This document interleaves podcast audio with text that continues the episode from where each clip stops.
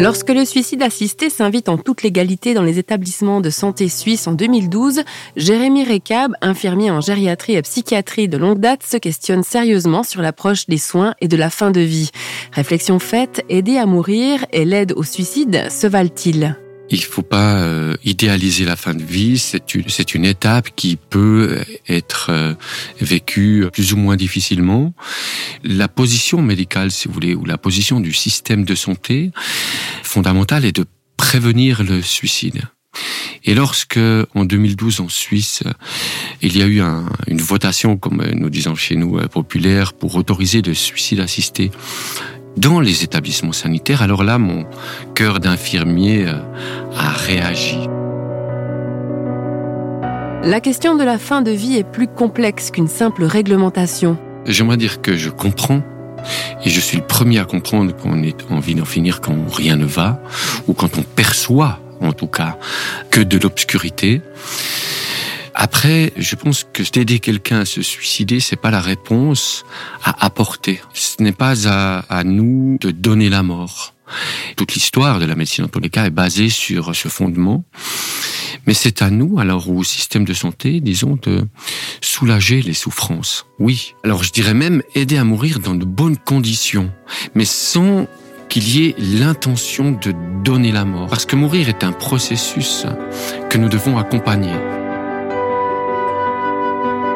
En 30 ans d'expérience en gériatrie, Jérémy Recab a évidemment reçu des demandes d'aide au suicide. Vous entrez dans une chambre le matin, quelqu'un se réveille, une dame âgée. Oh, monsieur, aujourd'hui, j'en peux plus, je suis euh, fatigué, faut me faire la piqûre, s'il vous plaît souvent, dès qu'on plaisante un petit peu et qu'on oriente les pensées sur autre chose, les personnes oublient ce qu'elles viennent de dire. C'est une manière d'exprimer une certaine crainte, une certaine angoisse, une certaine souffrance le rôle, je crois, du soignant, de l'équipe soignante, c'est de rassurer ces personnes, de rassurer les familles.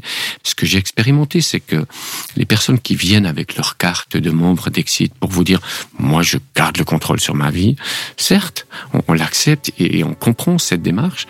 En même temps, vous réalisez très bien que lorsque les gens sont en confiance avec l'équipe, avec les soignants, dans le respect, les gens ne pensent plus ou vous demandent plus de se suicider. Notre invité, au-delà de la loi et du système de réglementation, rappelle que réflexion faite, la mort est un processus qu'il s'agit d'accompagner et pas n'importe comment.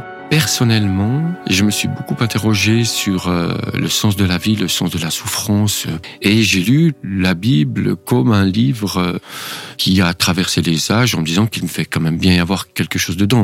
Et donc, en lisant l'écriture, vous prenez simplement le livre de Job, qui est un livre qui parle beaucoup de la souffrance, avec une espérance et des réponses à la fin, qui vont au-delà de notre vie terrestre.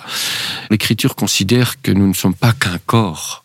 En tous les cas, cette dimension compte aussi beaucoup, compte pour moi et compte dans les soins et compte peut-être encore plus lorsque le corps va s'arrêter de fonctionner.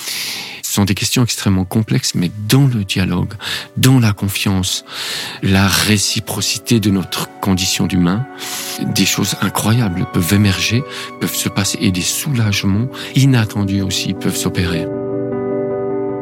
Le fruit de la réflexion de Jérémy Recab s'est au final incarné dans un livre paru aux éditions Albin Michel intitulé Quelle dignité pour la fin de vie.